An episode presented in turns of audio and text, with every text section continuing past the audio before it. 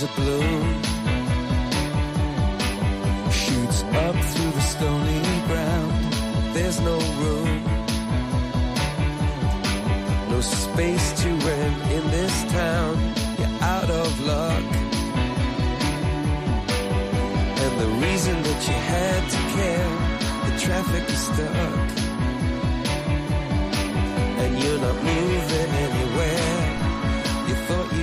Comienza en Radio María Sexto Continente. Con el obispo de San Sebastián, Monseñor José Ignacio Munilla.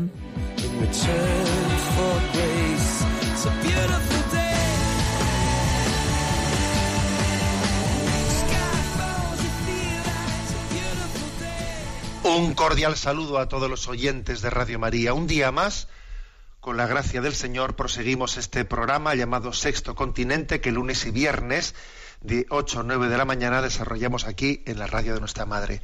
Hoy no es un día cualquiera, ningún día es un día cualquiera. Todos los días son días de gracia, son días en los que momentos en los que el Señor sale a nuestro encuentro, momentos irrepetibles. Pero digo que este es un día especial porque hoy celebramos la memoria de San Pío de Pietralcina y es uno de los santos que más ha configurado, que más ha configurado pues la Iglesia de finales del siglo XX y de comienzos del siglo XXI. Un santo que ha tenido pues la capacidad de, en medio de este tiempo de secularización tan fuerte, pues sin embargo vivir pues eh, el encuentro con Jesucristo Redentor, vivir el don sobrenatural de la redención, pues en medio de ese tiempo de secularización de una manera tremenda, vamos. Alguien que es capaz, en medio de este tiempo del racionalismo, al que, elige el Señor, he dicho que es capaz, no, alguien que es elegido por el Señor, pues para mostrar las llagas de Cristo al mundo, para mostrar la prioridad de la gracia, de la oración, del sacrificio, pues ha- ha configurado ¿no? el alma, el alma del mundo, el alma de la Iglesia Católica.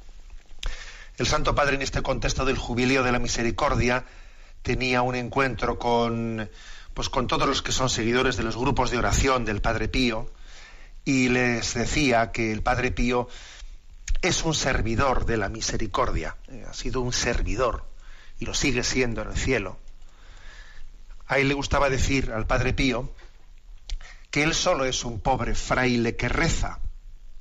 Si yo solo soy un pobre fraile que reza, pero es que la oración es una fuerza que mueve al mundo, como también reconocía el Padre Pío.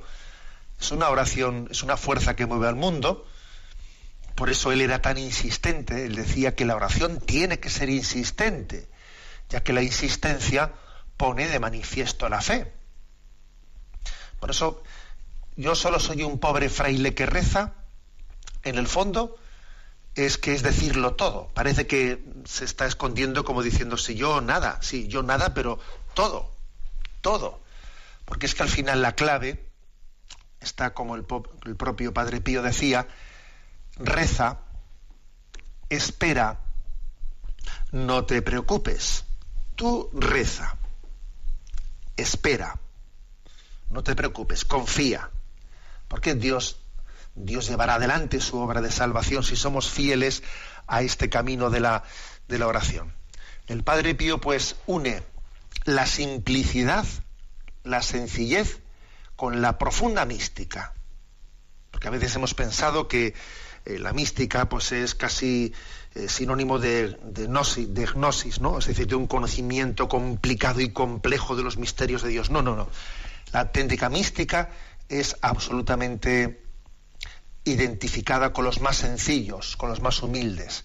Decía el Padre Pío a, una, un dirigido suyo en una carta que le escribió, le decía, te recomiendo la santa simplicidad con la que se conquista el corazón de Jesús.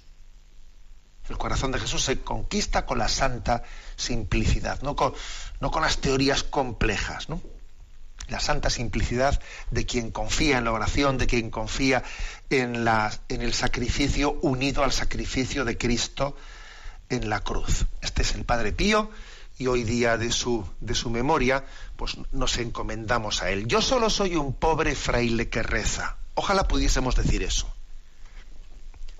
tenemos, un, por ejemplo, un problema con nuestros hijos y le digamos, mira, papá, mamá, solamente es pues, un padre que reza por ti o cuando ocurre eso en el apostolado, o cuando ocurre eso en el seno de la iglesia. Si yo solo soy un pobre fraile que reza, para eso sí, Dios es capaz de servirse de esa constancia y perseverancia en la oración y en el sacrificio para mover el mundo y transformarlo. Bueno, pues vamos a, bajo el signo del Padre Pío, a desarrollar este programa de Sexto Continente, que, como sabéis, tiene la vocación de tener también una y presencia en las redes sociales a través de la cuenta de Twitter arroba obispo Munilla, a través del muro de Facebook que lleva mi nombre personal de José Ignacio Munilla, a través de una cuenta de correo electrónico sextocontinente arroba radiomaria.es en la que también muchos de los oyentes presentan sus preguntas. Bueno, ¿qué tema voy a desarrollar? El tema que voy a desarrollar es complementario, es, es continuar, concluir con el, el del día anterior en el en el que empecé a, presentar lo que es eh, los criterios educativos que se nos ofrecen en el capítulo séptimo de la exhortación a Moris Leticia. Eh, decía que el capítulo séptimo es muy, a ver, muy novedoso, eh, muy novedoso en el sentido de que pues, el magisterio de la Iglesia no había pues entrado a pues a describir ¿no? lo que son los criterios así pedagógicos en la educación de los hijos. Y desarrollé en el, en el programa anterior, que este lo tenéis pues tanto en el podcast de Radio María como en el canal de iVox de un servidor, eh, pues tenéis colgados los, los programas y allí los podéis buscar. Bien, pues nos habíamos quedado, habíamos quedado en la importancia de que, de entender cómo eh, la, educación es una combinación de, sobre todo, mm, de un gran ideal, o sea, la, creencia en un gran ideal al que no se renuncia, y al mismo tiempo el discernimiento prudente de cómo llegar a él. Hay un ideal al que no renunciamos y al mismo tiempo tenemos que tener una eh, un paciente realismo de cómo llegar a él. Decíamos que la clave de la, de la pedagogía consiste en tener eh, el discernimiento de la proporcionalidad, de cómo vamos poco a poco, eh, según nuestros hijos van creciendo, según la madurez se va desarrollando, tener una proporcionalidad, pedir pedirles un sacrificio de una manera proporcionada. Que decíamos que la clave está en cómo tener el discernimiento de cómo tirar del hilo, tirar del hilo, siempre en, el, en, el, eh, en la dirección adecuada, hacia la entrega, hacia el sacrificio, hacia la donación, tirar del hilo, al mismo tiempo sin romperlo, dejando que vayan creciendo y según crecen, pues ir pues con una educación de exigencia, ir tirando un poco más. ¿eh? Hablábamos en ese criterio. Bien mm, entro en la parte que habla de la importancia de la vida familiar eh, como el contexto educativo. Porque es verdad que hay que ser, eh, digamos, era muy importante la gradualidad, el ir poco a poco, ¿no? O sea, el, aquí existen dos errores, ¿no? Dos errores. Uno es el de no tener una educación exigente, o sea, el renunciar por, el renunciar a esa educación exigente, pues por querer ser complaciente, por, no, pues por no estar dispuesto a un gran sacrificio, porque es que una educación exigente requiere un gran sacrificio. Al principio parece que lo fácil es ser complaciente, lo fácil, sí, pero luego menuda factura que te va a pasar, ¿eh? el ser complaciente. O sea, digo que el primer, el primer error es renunciar a ser exigente en la educación. Pero el segundo error es confundir ser exigente con ser sofocante. ¿eh? Pues no. Por eso decimos la importancia de la gradualidad, de la gradualidad. Ahora, eh, la gradualidad no es lo mismo que la espontaneidad. No. Espontaneidad no. Ya le irá saliendo al chico, ya le irá saliendo él mismo. Él mismo ya. Eh, no gradualidad no quiere decir eh, dejar, eh, dejar eso en manos de la espontaneidad, porque la espontaneidad posiblemente, muy probablemente, casi seguro, porque conocemos eh, el pecado original, a dónde nos tira, a dónde nos tira, la espontaneidad va a ir por el camino de la ley del mínimo esfuerzo. Luego, la espontaneidad no forma parte de nuestra educación porque es que existe el pecado original, ¿eh? que se suele aliar siempre con la ley del mínimo esfuerzo. Luego, gradualidad sí, pero tiene que ser siempre estimulada, siempre estimulada. Y, y, ese estímulo, ¿dónde tiene lugar? Pues ese estímulo tiene lugar en la familia. La familia tiene que ser un continuo estímulo, un continuo estímulo para un continuo crecimiento.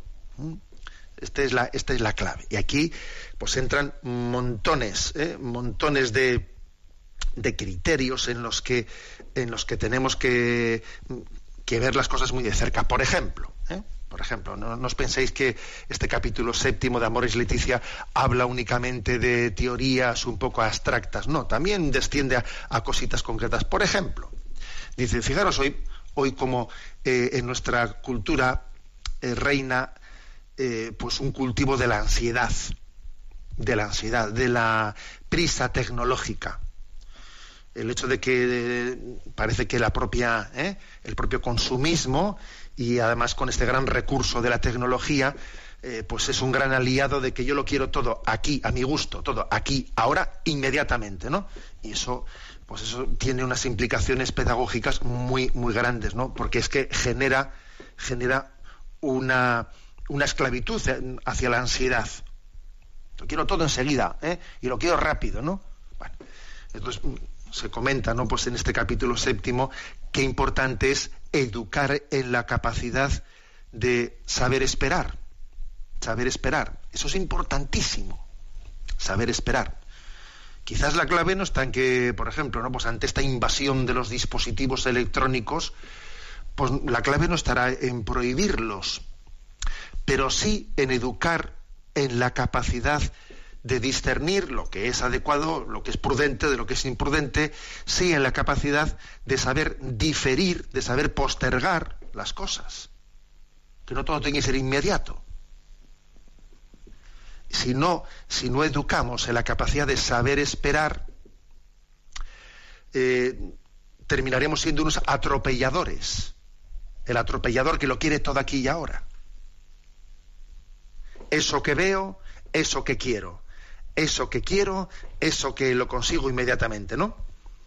Ver una cosa y enseguida, según la veo, eh, se genera en mí un deseo de posesión. Deseo de posesión, satisfacción inmediata. Es, vamos, es una, es una espiral que nos hace, nos convierte en atropelladores y atropellados, por cierto, y atropellados, ¿no?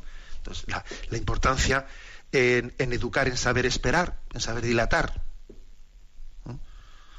Para poder ser dueño, por cierto, dueño de uno mismo, que solamente así se puede tener autoestima, porque solamente cuando una persona tiene tiene la capacidad de, un dominio de sí mismo, de decir, bueno, esto, pues no, pues esto más tarde, ya veremos esto mañana, no tiene por qué ser todo ahora mismo. Cuando uno es capaz de hacer ese tipo de elecciones, él percibe que él es dueño de sí mismo, que no se deja siempre arrastrar por su gusto, por su placer, por su complacencia. Entonces, él crece en, en autoestima, crece en autoestima, porque ve que, ve que es capaz de elegir, ve que es capaz de dominarse. O sea, ser capaz de saber esperar ¿eh? y, no, y no satisfacer inmediatamente nuestros deseos, eso es lo que da autoestima. Porque veo que soy yo el que elijo, no el que soy, no el que soy arrastrado. Y no solamente esto da autoestima, sino que esto también nos enseña a respetar la libertad de los demás. Porque si yo, si yo en el fondo estoy siempre satisfaciendo de una manera ansiosa mis deseos, termino, bueno, primero yo siendo un esclavo, que no, que no tengo ni autoestima, porque veo que, ¿eh? Que soy arrastrado, pero además también atropello y arrastro, o sea, atropello la libertad de los demás. Y esto, este tipo de pedagogía, ¿cómo se hace? Pues esto se hace en la convivencia familiar, en la convivencia familiar en la que pues a un, pues hijo, por ejemplo, pues en vez de permitirle que se aísle en el autismo tecnológico, ¿eh? en vez de en vez de haber eh, permitido un contexto en el que se, mi hijo está en el fondo dentro de, eh, dentro de las paredes de la casa, pero está en un rincón allí aislado en un autismo tecnológico. En vez de haber permitido eso, pues eh, hemos generado que la propia familia genera convivencia y ahora estamos a esto, ahora estamos al otro, ahora estamos jugando todos juntos, ahora estamos haciendo el otro y no y no permite, o sea, y no por ausencia de familia, por ausencia de familia, no permitimos pues que alguien esté en una burbuja, una burbuja irreal en la que su corazón está siendo mal educado. Luego, la clave está que la familia es el lugar de la socialización primaria. La familia es el lugar en el que tenemos que colocarnos frente a otro, sabiendo escuchar, sabiendo compartir, sabiendo convivir, salir, de ti mismo. La clave está que la familia es el lugar natural en el, de, socialización, de salir de nosotros mismos es el primer lugar en el que tenemos que salir del cerco mortal del egoísmo. El egoísmo es un cerco mortal. El primer lugar para salir de ese egoísmo es la, familia, porque la familia supone también un ejercicio de autodisciplina grande de no cerrarme yo en mi burbuja. ¿eh? Incluso, fijaros bien, incluso, hoy en día se habla mucho de ecología y todas esas cosas, ¿no? A ver, si los hábitos de consumo, los hábitos de austeridad, etcétera, pues el, lugar en el que uno aprende, ¿no? aprende a, educar, a educarse frente al atropello del consumismo, de, un tipo de visión de la, vida en la que en la que el consumismo lo llena todo, es, la familia el lugar en el que se educan los hábitos de consumo y se educa en la, en la austeridad. ¿eh? En austeridad. Eh, dice dice Amoris Leticia, en este capítulo séptimo, ¿no? hablando de estos criterios educativos, eh, hace una cita, una cita que me parece muy interesante, ¿no? Dice que la familia educa en dos principios básicos ante la civilización. Ante la civilización, ¿no? Uno es el principio de comunión y otro es el principio de fecundidad. ¿Eh? Para ser sinceros, yo, yo, no había escuchado esta, ¿eh?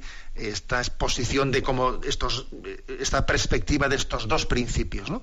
El principio de comunión y el principio de fecundidad. Es decir, que la, eh, la clave, ¿no? La clave de la, de la socialización está en el principio de comunión, eso lo vemos con claridad, ¿eh? Y ese principio de comunión uno lo recibe, está educado en el seno de la familia y desde ahí él socializa. Y el hecho de que haya tantos comportamientos asociales o antisociales también está motivado por la gran herida que tiene la familia. Si la familia eh, no, ha vivido ¿no? ese principio de comunión, después hay unos, unas dificultades de socialización tremendas.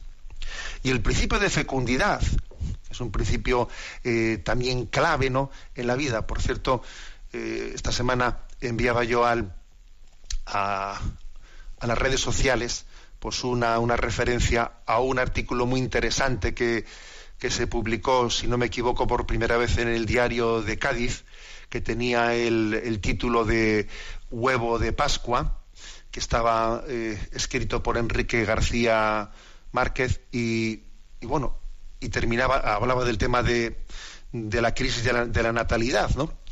Y terminaba diciendo una frase, la felicidad no es sólo la que se tiene, sino la que se da. ¿Eh? es decir, la falta de fecundidad, la falta de, o sea, la crisis de natalidad, en el fondo es una crisis de felicidad, porque la felicidad no solo es la que se tiene, sino la que se da, sobre todo, ¿no? Si no se da es que no se tiene. Entonces, la crisis de natalidad es un reflejo de, la infelicidad de nuestra sociedad. Repito, ¿eh? la felicidad no solo es la que se tiene, sino la que se da. Por eso los dos principios básicos de la civilización son la comunión y la fecundidad. bien, pues eh, hasta aquí digamos una primera reflexión. Bueno, como hemos, como hemos comenzado diciendo que hoy es el día de San Pío de Petralcina, eh, vamos a escuchar, y, hemos dicho que es el gran eh, santo que que está insistiendo en la importancia de ser perseverantes en la, en la oración. Y era un hombre que rezaba sin cesar las noches, el día, etcétera, lo llenaba siempre de oración. Y seguro que cuando uno ve un modelo así dice, Señor, pero, pero enséñame a orar, ¿no? Enséñame a orar porque a mí me cuesta rezar. Yo me gustaría rezar, ¿no? Como el Padre Pío. Vamos a escuchar este canto del el grupo Cairoi. Señor, enséñanos a orar.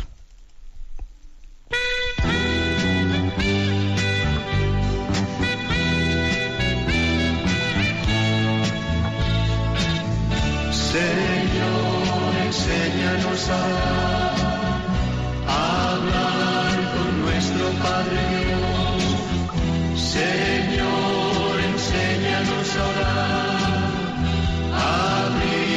las manos ante ti, orar con limpio corazón, que solo cante para ti, con la puesta en ti, dejando que hable Señor, orar buscando la verdad, cerrar los ojos para ver, Señor, andar por tus huellas de paz, Señor, enséñanos a orar hablar con nuestro Padre Dios. Señor, enséñanos a orar, a abrir las manos ante ti,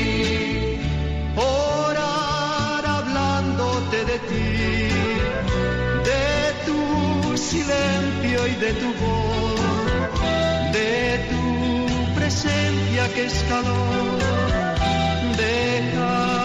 descubrir por ti, orar también en sequedad, las manos en tu hombro, Señor, mirarte con sinceridad.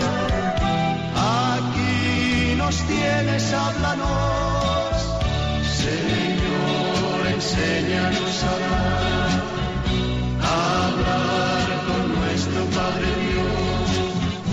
Señor, enséñanos a orar, abrir las manos ante ti.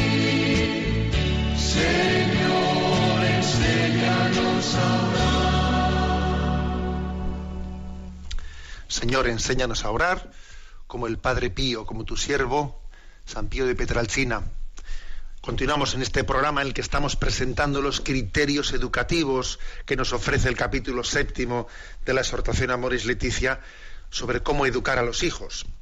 Decíamos, ¿no? Pues que la familia es el lugar primario de la socialización.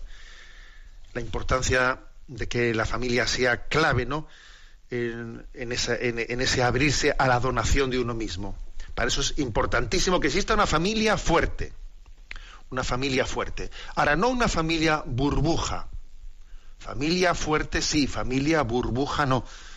¿A qué me refiero? Pues que obviamente la medida que, la, que va creciendo la educación tiene que existir inmediatamente, ¿no? Pues unos puentes, unos puentes entre la familia y la escuela, la familia y los amigos del hijo, su, con su, su, ámbito de amistades, la familia y la parroquia, la familia y por nuestro movimiento apostólico, la familia enseguida se deben de, de, realizar esas, esos lazos. La familia es introductoria de esa socialización. Bien, este es, eh, eh, pues digamos, el, el aspecto primero que quería señalar. El segundo, en el que entra, entra este capítulo séptimo de Amores Leticia. El tema de la educación sexual, tema clave importante, ¿no? especialmente en nuestro día, en un contexto de reduccionismo empobrecedor de la sexualidad, en el que se olvida que el impulso sexual pues tiene que responder no solo a un autoconocimiento, sino también tiene que ir, digamos, de la mano de un autodominio de un autodominio para que el impulso sexual eh, sea educado hacia el encuentro de la donación y de la comunión, que es eh, la vocación al amor eh, en el matrimonio. Pero eso supone pues, que sea explicado y enseñado así desde, desde el principio. Y por eso se habla de la importancia de que la información, la información vaya desde el primer momento, ¿no? A nuestros hijos eh, en materia de sexualidad sea una información que sea formación. ¿eh? La información no, no es verdadera si no es con una clave de sentido. La información sexual tiene que ser siempre acompañada en una clave, en una clave de sentido. O sea, informar, informar sin explicar la clave del sentido de la sexualidad no es informar puede llegar incluso ¿no? a ser una, una deformación. Para ello, para ello en un, eh, especialmente, ¿no? pues desde en un primer momento, desde el primer momento, eh, la información, la educación sexual tiene que ir acompañada de la educación en el sentido del pudor.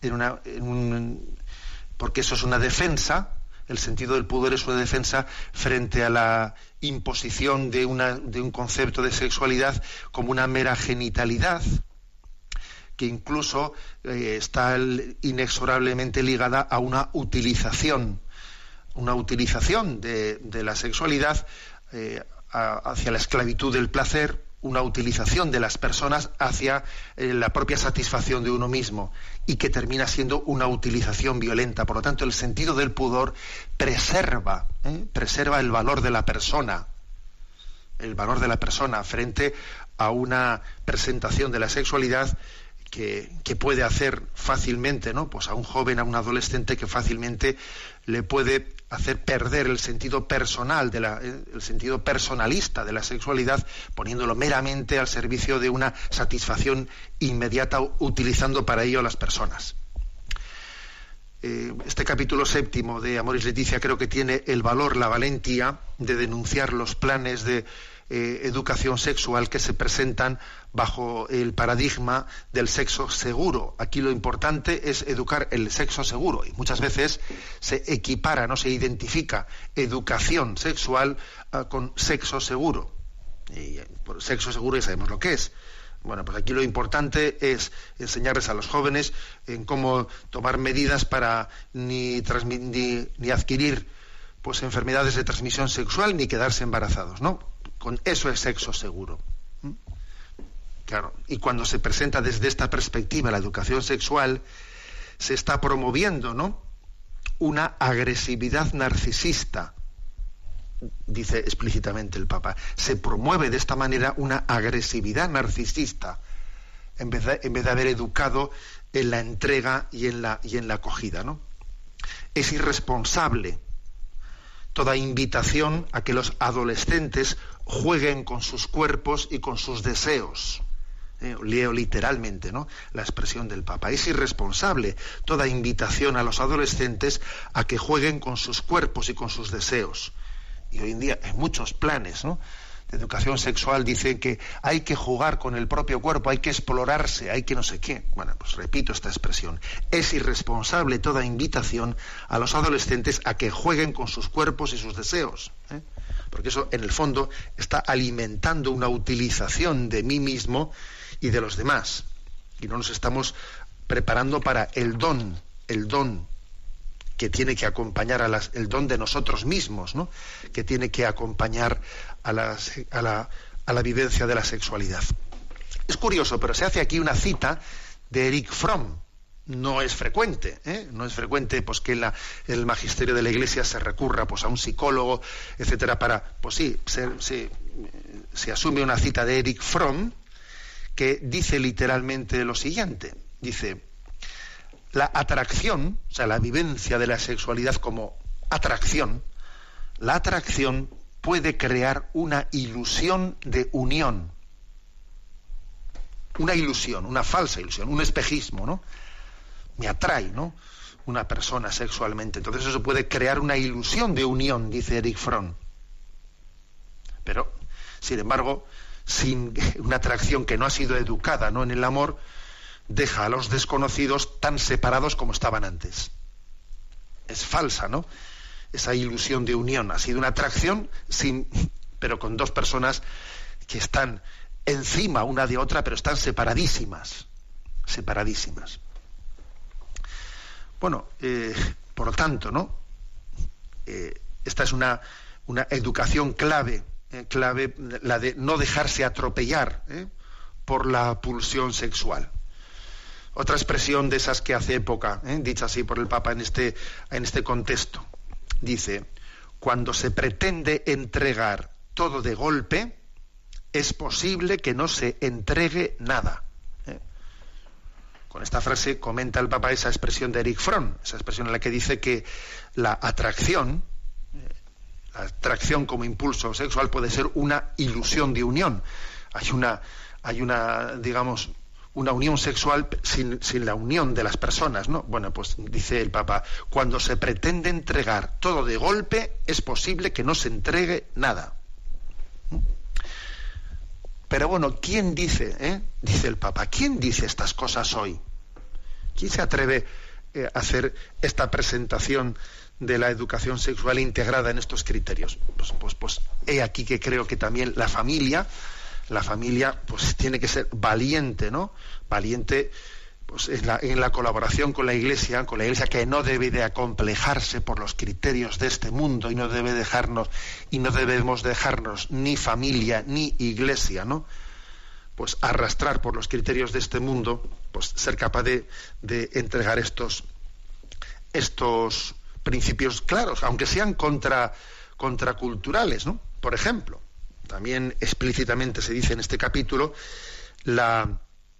una palabra de discernimiento frente a eh, pues a este influjo tan grande que la teoría de género está, está mm, sembrando en nosotros pues sobre la transexualidad. Entonces se dice explícitamente que la educación sexual debe de incluir el respeto y la valoración de la diferencia, de la masculinidad y la feminidad, que es clave, importantísimo, aceptar el propio cuerpo, masculino, femenino, como creado por Dios. ¿Mm?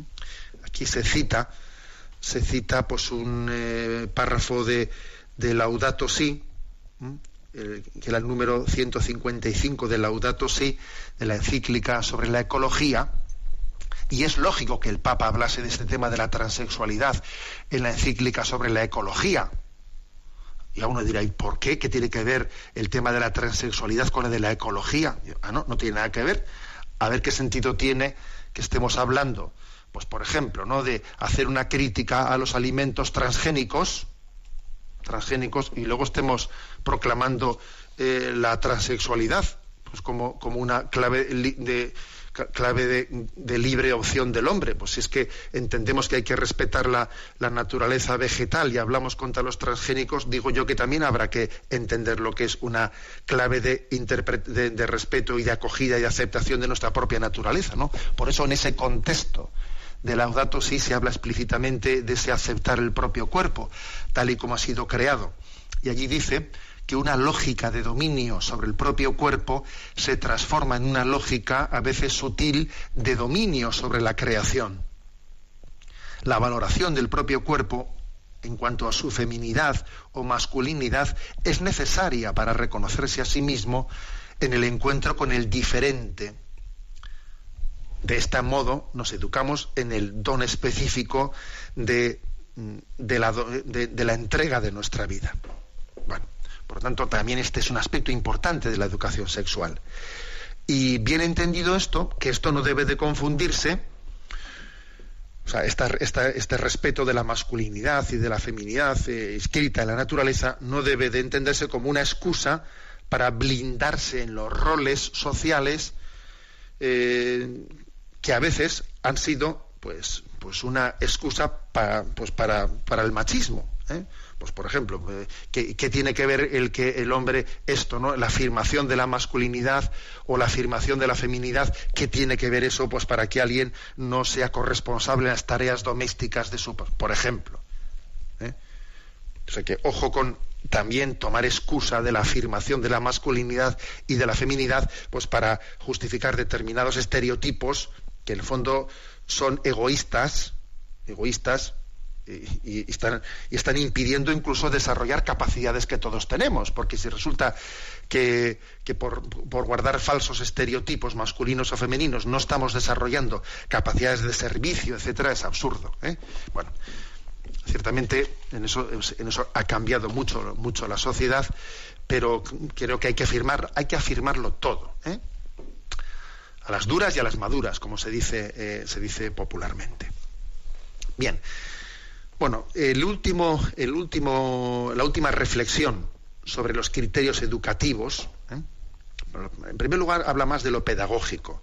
Segundo, criterios pedagógicos. Luego hablar más de, los, de la familia, ¿eh? como el lugar, el lugar de la natural en el que tiene lugar esa aplicación de los criterios pedagógicos. Luego habla de la educación sexual. Finalmente, el último, eh, pues digamos, el último lugar hace referencia a la transmisión de la fe como parte de la educación.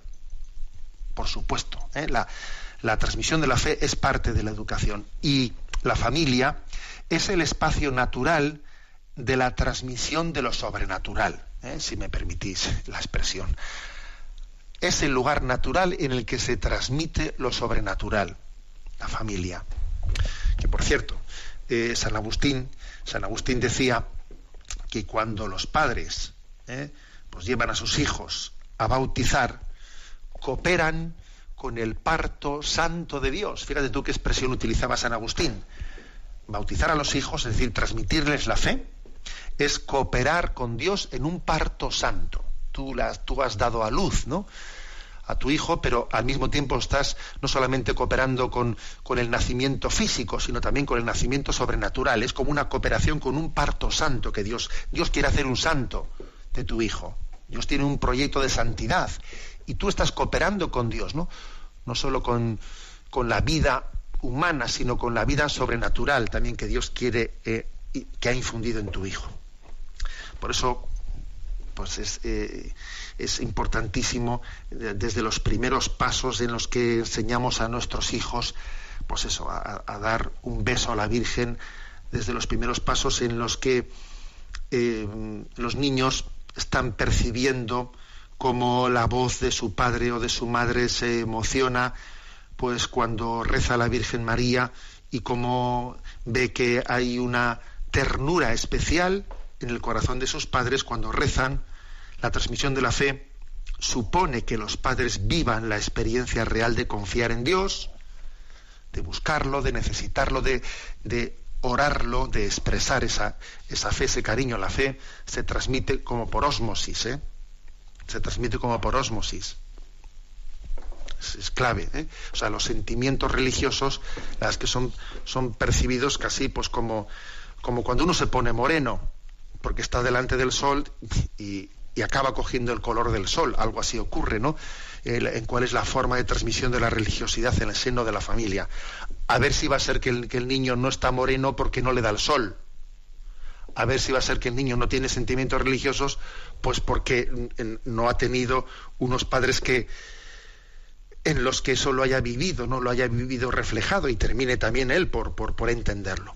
¿Mm? Bueno, dicho eso, dicho eso, pues se, subraya en, eh, este, en esta última reflexión que es que la medida en que viene la adolescencia, esto, anterior que he dicho sobre todo hace referencia quizás a la, infancia, ¿no? y en la medida en que viene la adolescencia, la educación en la fe tiene que tener capacidad de adaptarse a cada hijo. Porque todos, todos son distintos, todos nuestros hijos son distintos, ¿no? Con qué frecuencia los padres dicen, qué distintos son mis hijos. Y ellos necesitan gestos, narraciones, símbolos, palabras distintas, ¿no? Y personalizadas según van creciendo, para estar atentos a sus cambios, a, cuáles son sus momentos de crisis, ¿no? Eh, es fundamental, ¿no? El, seguir muy de cerca el desarrollo de la fe de los hijos, en el que, el que vayamos conociendo por dónde van sus crisis, por dónde van sus tendencias, de qué, cuál es un poco el, genio de mi hijo, por pues, que si, si es qué tipo de dudas tiene, qué tipo de saber acompañarlas y saberlas, saberlas también iluminar, ¿no? Incluso también eh, expresa, expresa la importancia de que nuestro propio carisma, nuestras propias intuiciones acaben siendo iluminadoras para nuestros hijos. Por ejemplo, cuando una, eh, cuando una familia pues eh, vive la vocación misionera, la vocación misionera y la familia pues está atenta y a, lo que ocurre en misiones y está atenta y el, hijo va, va, viendo eso, va viéndose esos detalles. Por ejemplo, imagínate una familia que está viviendo ahora mismo lo que es la persecución de los cristianos, está atenta al drama de los cristianos, pues en Oriente Medio, en la India, en otros lugares de persecución, y que eso se habla, se comenta, se comenta en familias, en internet se van siguiendo las noticias ante el silencio increíble, ¿no? que van que acontece en nuestros días. El, domingo, por ejemplo, aquí en, en, San Sebastián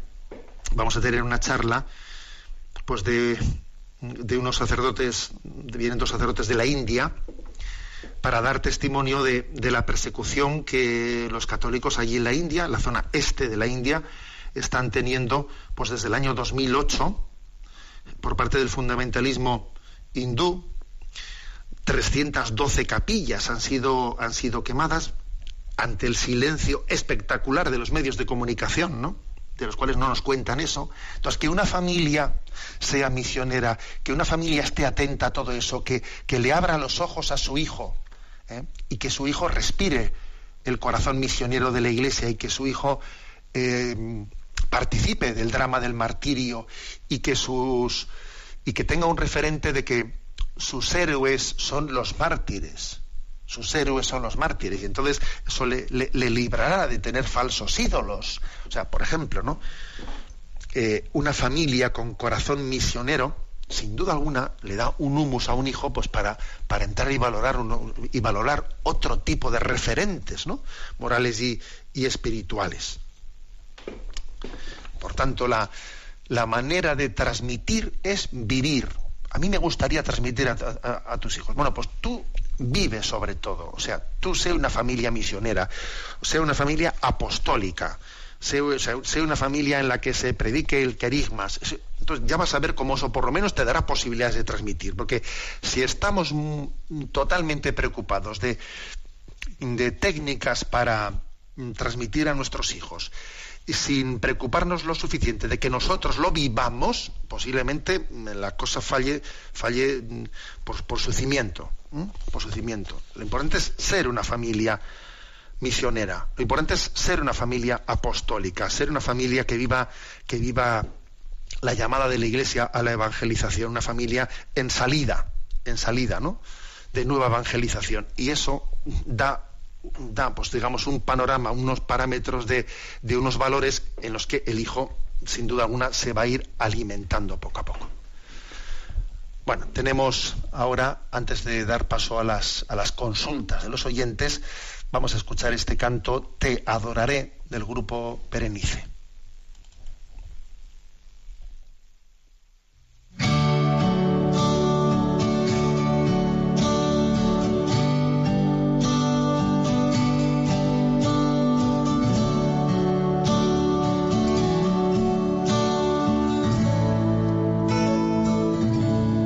Te adoraré, te adoraré, en cada morada al empezar mi día, te adoraré.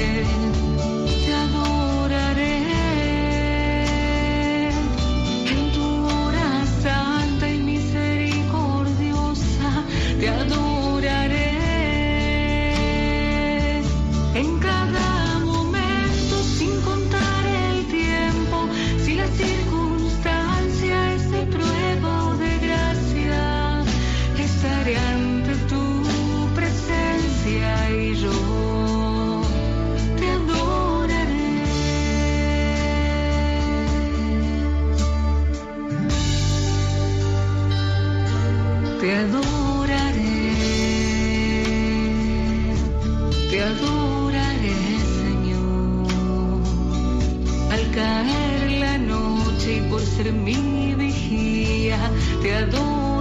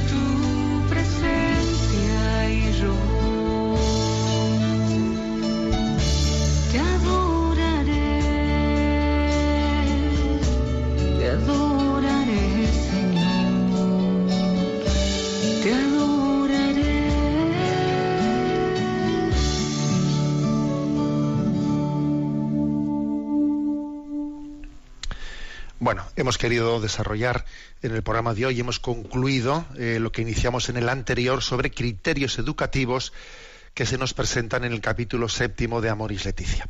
Pero ahora vamos a dar tiempo también a la intervención de los oyentes. Sabéis que hay una, un correo electrónico sextocontinente arroba radiomaria.es en el que podéis presentar vuestras eh, pues, aportaciones, preguntas y bueno pues hemos seleccionado algunas y vamos a pedir que denos las presenten desde la emisora y las vamos intentando contestar. Adelante. David Corredor dice, me llamo David, estoy casado, soy padre de tres hijos, desde hace cuatro años vivimos en Brasil y pertenecemos al Camino Neocatecumenal. En primer lugar, le felicito por su programa, que escucho de manera asidua ah, por medio de Internet. Quería hacerle una pregunta sobre la depresión. El sufrimiento cada vez está más presente en la sociedad. Hace unos días estábamos tratando este asunto con mi mujer y cada uno defendía el punto de vista diferente. Yo argumentaba que la depresión es resultado de una vida alejada de Dios, donde el hombre busca la vida adorando a otros dioses como el dinero, el trabajo, el culto al cuerpo, la lujuria, y consigue como único resultado una profunda tristeza, vacío interior, frustración, decepción, desesperanza y, en última instancia, la temida depresión. Por tanto, entiendo que la forma de combatirla es a través de la oración y de los sacramentos para conseguir luchar contra esa tentación.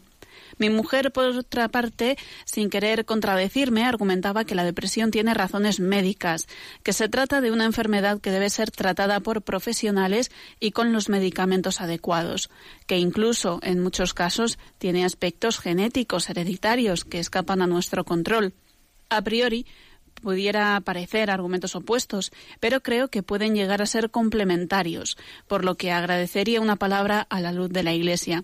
Gracias por su programa y un cordial saludo. La paz. Bueno, pues la verdad es que es hermoso que exista también, digamos, ¿no? ese, ese debate, ese intentar ver cómo entendemos, eh, qué, qué, explicación puede tener, ¿no? Pues esta profusión tan grande de la depresión como casi una manifestación de una de las enfermedades principales de nuestro, de nuestro tiempo. Bueno, decir que en primer lugar se suele distinguir, simplificando mucho, entre depresiones endógenas y exógenas. ¿eh? Y se suele entender, se dicen por exógenas, aquellas que han, han estado provocadas por, pues, por un factor externo, ¿eh? externo que puede ser pues imagínate pues un, acontecimiento dramático que yo no he sabido superar o un vacío interior el hecho de que yo haya eh, haya vaciado mi vida de sentido que, que haya perdido el sentido de la trascendencia bueno que o, o, que me sienta solo en la vida ¿eh? son depresiones exógenas depresiones endógenas son más digamos de carácter que genético hereditario las depresiones endógenas ¿eh? que uno ha tenido tiene tiene en sí pues un factor químico genético eh, que, que, es condicionante no que es condicionante Bueno, obviamente las depresiones, por lo tanto, endógenas, pues claramente tienen que ser objeto de un tratamiento, de un tratamiento psiquiátrico, ¿no? Eh, las depresiones exógenas, igual también, igual también, pero sobre todo necesitarán pues un tratamiento más bien espiritual psicológico, porque han sido, han sido provocadas pues, por, por un acontecimiento externo, por un acontecimiento externo que ante el cual yo no he tenido la capacidad de, de, abordarlo, ¿no? Bien sea porque me ha faltado una capacidad de buscar el sentido a un revés de la vida, a una situación que yo no esperaba, o que, bueno, entonces hay que decir que mm, que no, que no son, eh, digamos, que la explicación correcta del porqué de esa depresión no es esto que es por falta de, de, sentido de la vida, de sentido espiritual, o por el contrario, es algo, es algo médico, es algo biológico. A ver, las dos cosas están plenamente mezcladas, porque puede haber ocurrido que aunque una depresión sea exógena, o sea, haya sido motivada por, por, una falta de sentido de la vida, por, un, por una concepción materialista de la vida que hace que yo no tenga el sentido para afrontar el sufrimiento, para afrontar la vida, en el fondo eso ha sido motivado por, por una crisis espiritual. Igual solamente, igual puede ser suficiente un rearme espiritual para vencerlo igual es suficiente. Pero igual resulta que aunque el origen haya sido de una crisis espiritual, ha generado en mí tal, digamos, debilidad que igual necesito, aparte del rearme espiritual, igual también necesito una ayuda médica. Eso puede ocurrir también. ¿eh? Puede ocurrir que haya determinadas depresiones exógenas que han venido motivadas por un motivo que, que aunque en sí ¿eh? no son no tienen un origen biológico genético pues igual solamente con, un rearme espiritual es suficiente, pero, pero a veces igual ya han hecho tal herida que aparte del rearme espiritual necesita también una ayuda médica. Puede ser, ¿eh? puede ser. Y en el caso de las depresiones endógenas, aunque sean, digamos, de tipo biológico hereditario y necesiten seguro una ayuda médica, estás seguro que necesitan una ayuda eh, psiquiátrica, eso no quiere decir que también no necesiten una ayuda espiritual para poder ¿eh? llevar para poder afrontar adelante la depresión endógena. O sea que una cosa no quita la otra en ninguno de los dos casos. ¿eh? En ninguno de los dos casos. Me refiero el rearme espiritual frente a la depresión y también la ayuda médica si es que es necesaria, que no siempre es necesaria, pero en algunos casos sí, obviamente. ¿eh? Bueno, espero no haberme liado mucho en la respuesta. Adelante con la siguiente pregunta. Sara dice, tengo una sobrina que está yendo a los salones de los testigos de Jehová. Está estudiando su Biblia y tengo miedo de que esté entrando en ese mundo. Somos una familia católica, pero ella ha conocido a alguien que la convence a asistir a estas sesiones. ¿Qué puedo hacer, padre, para ayudarla? Estoy pensando que es una secta y estoy muy preocupada. Un saludo. Bueno, yo creo que siempre, a ver, eh, la clave pues, para ayudar a su sobrina me parece que no estará mm, meramente, meramente en, denostar, es decir, ten cuidado que te estás metiendo en una secta, ten cuidado que te estás metiendo en una secta. Yo creo que será importante hacerle también una proposición alternativa. La Sagrada Escritura, eh, pues es estudiada y pues en el seno de la Iglesia Católica, desde luego, sin duda alguna, con mucha mayor eh, pues profusión y sentido, eh, sentido equilibrado de, de, la comprensión adecuada mm, de la escritura, de lo que se pueda estudiar en una secta, que se suele estudiar la Sagrada Escritura de una manera simplista, eh, simplista. la clave, por lo tanto, está no solamente en decirle a, a la sobrina salte de ahí, salte de ahí, sino yo creo que en buscar y proponerle pues un estudio de la Sagrada Escritura en profundidad, eh, pues en algún contexto, bien sea de un grupo bíblico de la parroquia, bien sea también de un movimiento, de una asociación que le pueda ayudar a entenderlo. Y además estoy convencido que si ella eh, compara, compara la forma de estudio de la Sagrada Escritura, no, no, o sea, sin duda alguna eh, saldrá de ese riesgo, de ese riesgo de, de, estudio simplista de la Sagrada Escritura en un contexto así sectario, sectario por tanto, yo diría, busque, busque usted una, un lugar así alternativo para que a la hora de hablar con la, eh, con la sobrina, pues eso también le ayude, ¿eh? le ayude a no solamente me están echando la bronca, sino que me dan una alternativa. La siguiente pregunta. Dice un oyente, buenos días, mi pregunta es la siguiente. ¿Según qué criterio algunos pasajes del Evangelio se entienden literalmente y en cambio en otros se hacen interpretaciones? Por ejemplo, en el pasaje en el que Jesús dice lo que Dios ha unido que no lo separe el hombre en referencia al matrimonio, se entiende literalmente que el matrimonio es para toda la vida, hasta la muerte. Pero en el pasaje en el que dice a sus discípulos que no lleven alforja ni dinero y demás, no parece tomarse tan literalmente, o cuando dice que no se llame padre a nadie aquí en la tierra, y sin embargo es habitual que llamemos padre a los sacerdotes. Hay muchos ejemplos, porque unos se entienden literalmente y otros no.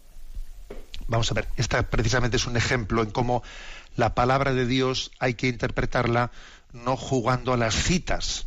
¿eh? Suele ser muy típico del mundo sectario acercarse a la Sagrada Escritura jugando a la cita. Mira esta cita lo que dice, mira la otra cita. ¿eh? Hay que, obviamente, hay que contextualizarlo.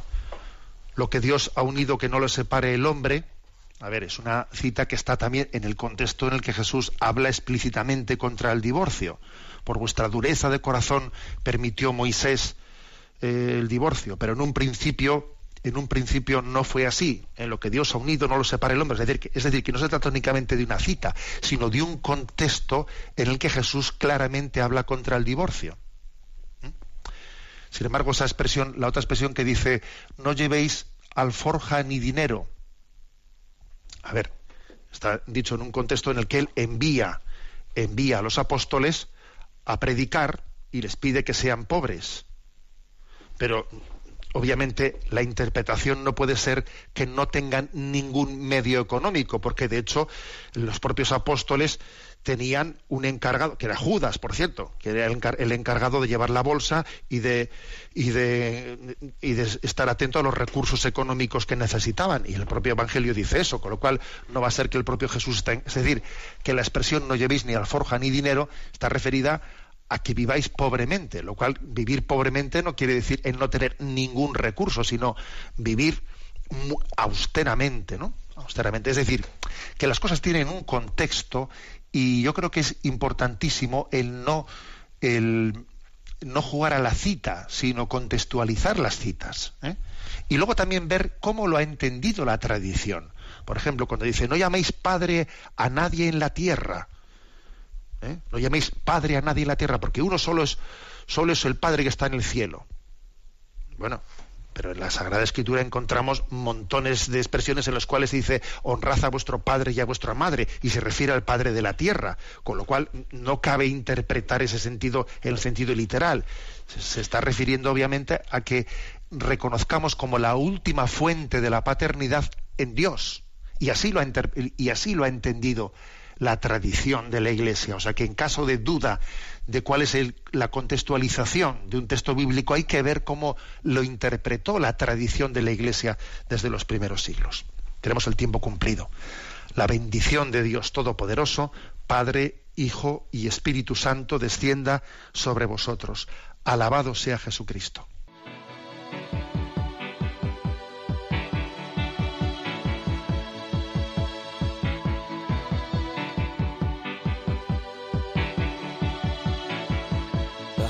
Is a balloon shoots up through the stony ground. There's no room. No space to rent in this town. You're out of luck. And the reason that you had to care the traffic is stuck. And you're not moving anywhere. You thought you found Han escuchado en Radio María Sexto Continente, un programa dirigido por el obispo de San Sebastián, Monseñor José Ignacio Monilla.